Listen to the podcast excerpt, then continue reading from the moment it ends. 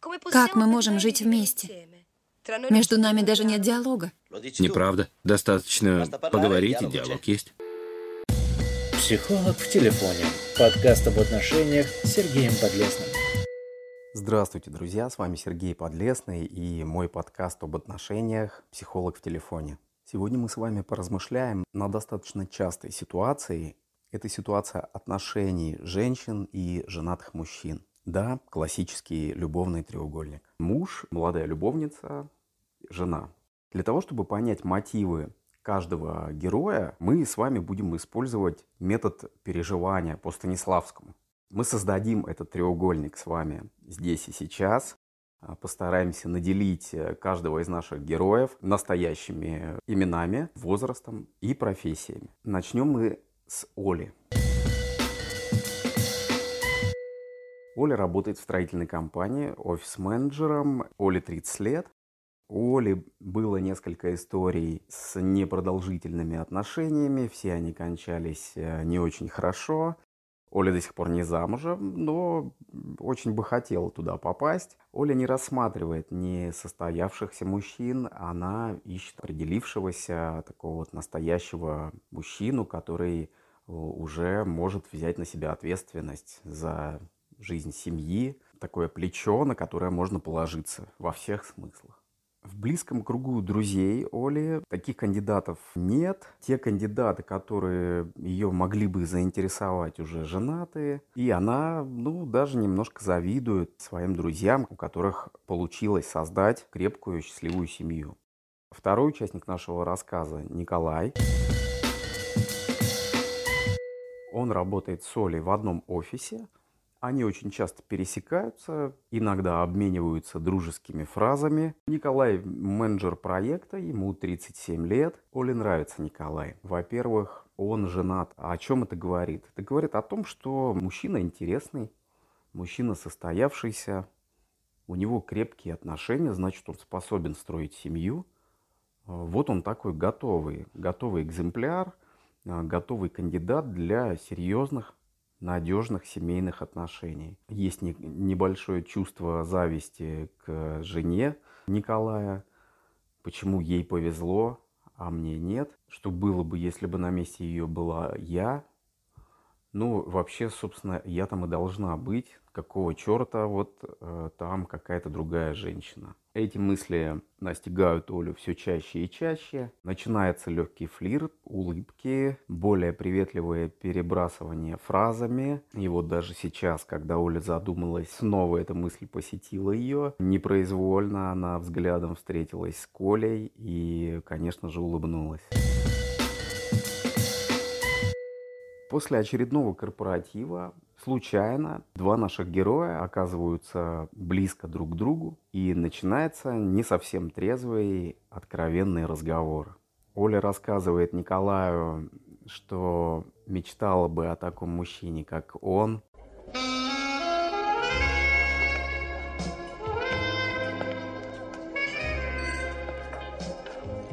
Пожалуйста. Какие у вас интересные пальцы. Вы не велончелист? Нет. Торговый работник. А что такое? Ваши длинные трепетные пальцы говорят о тонкой душевной организации. Благодарю вас. А может быть, мы пересядем к вам? И вы еще что-нибудь нам расскажете? Что он такой классный, и ей так приятно на него смотреть, вообще он ей нравится. Он создает образ э, настоящего э, мужчины и настоящего семьянина. Николай же с удовольствием делится с Олей э, всеми сложностями своей жизни с собственной женой. То, как она перестала замечать его, как она его не ценит, что жизнь уже много лет только ради детей. И как бы он был счастлив, э, если бы встретил девушку своей мечты. Приводит это к тому, что Николай и Оля начинают общаться, начинают встречаться. Собственно, Оля становится любовницей Николая. О чем думает Оля? Оля думает о том, что Наверное, это судьба. Нельзя идти против чувств. И в будущем она сможет создать такие отношения, которые в итоге Николай выберет, бросив свою жену, оставив свою семью и начав новую жизнь уже с Олей. Николай ни о чем не думает в этот момент. э, Особенно ему нравятся знаки внимания, женские знаки внимания со стороны молодой красивой девушки. Суть его размышлений сводится только к тому, как бы сделать так, чтобы не раскрылся обман. Ситуация длится месяцами, отношения развиваются, у Оли все больше требований к Николаю. Ну, когда? А, а- а сможем ли мы быть вместе? А как ты думаешь, когда это может произойти? А как это будет? Николай кормит Олю завтраками э, вкусными. И, собственно, Николаю удобно. Дома семья, дети, приготовленный ужин, стабильность. В периоды острых напряженных отношений с женой он, конечно, э, рассматривает такой вариант. В голове у него есть эти картинки счастливой будущей жизни с Олей. В действительности он никогда ничего не сделает для того, чтобы это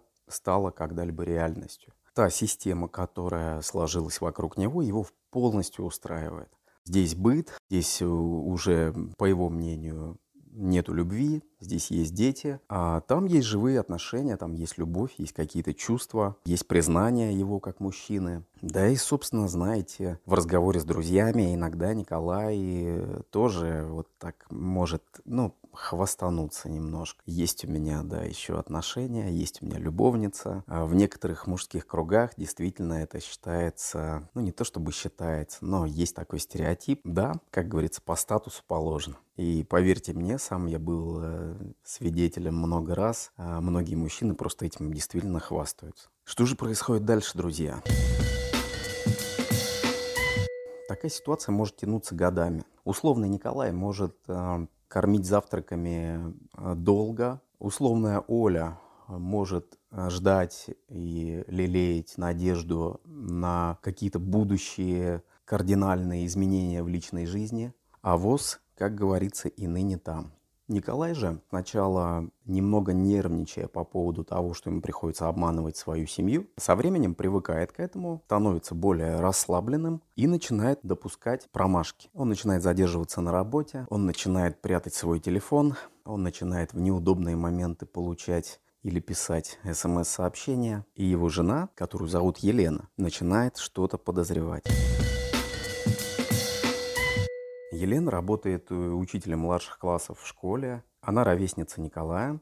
Они познакомились еще когда были студентами, повстречались несколько лет и поженились. Все как у всех. Елена считает себя примерной женой, примерной мамой, что отчасти правда.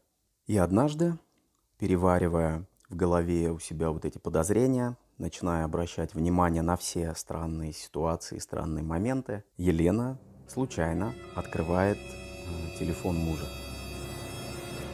Что она там находит, э, можно представить. Фотографии, сообщения другой женщины, явно не совсем дружеского характера. Ах ты, сучка ты, крашена. Елена плачет, у нее истерика. Она звонит всем своим близким подругам, э, рассказывая всю ситуацию, получая от подруг совершенно разные советы от «да разводись уже с ним» э, до «все будет нормально, успокойся». Вечером, когда они встречаются с мужем, происходит грандиозный скандал. Не будем останавливаться подробно на скандале. Нам важнее, что происходит в результате этого скандала. Уверенный в себе до этого момента Николай поджимает хвост, удаляет все переписки, блокирует Олю и клянется в вечной любви своей жене Елене и в том, что никогда и ни за что он их не бросит, а Оля – это была единственная ошибка в его жизни.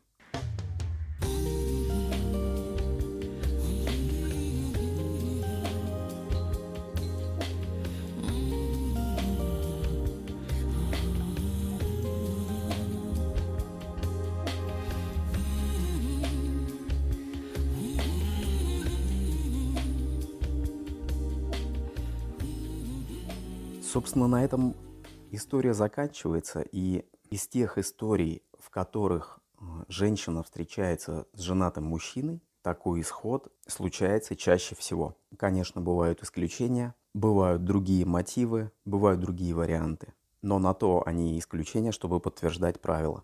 Но давайте представим э, другой исход этой истории, когда Николай, взяв волю в кулак и сказав, как же ты меня достала, мы расстаемся, собирает чемоданы и приходит к Оле. Как вы думаете, друзья мои, ну, насколько такие отношения могут иметь шансы на продолжение. Да на самом деле шансы сводятся к нулю. В конце концов, Оля начнет задумываться о том, что Николай один раз поступил со своей женой так, то поступит еще раз и будет права. Да и потом сами отношения Оли с Николаем, они изменятся. С обоих сторон появятся другие требования, и все будет, ну, не в таких розовых красках, как это было в тех обстоятельствах, которые предшествовали их вот этому воссоединению. Вот такую ситуацию мы с вами смоделировали сегодня. Буду рад вашим комментариям. Пишите комментарии на тех площадках, где они возможны. Пожалуйста, расскажите свою версию или свидетелем или участником, может быть, подобной ситуации вы были – Поделитесь вашим мнением. Увидимся позже.